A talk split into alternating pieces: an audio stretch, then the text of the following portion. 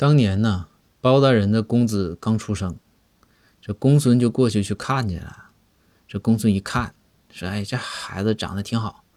说这以后要是长得像包大人您呐，这孩子就完了，没人看。因为毕竟老哥俩挺熟嘛，总开玩笑。”包大人听完之后啊，看看公孙，包大人就说：“公孙，如果孩子长大了要是像你的话，你就完了。”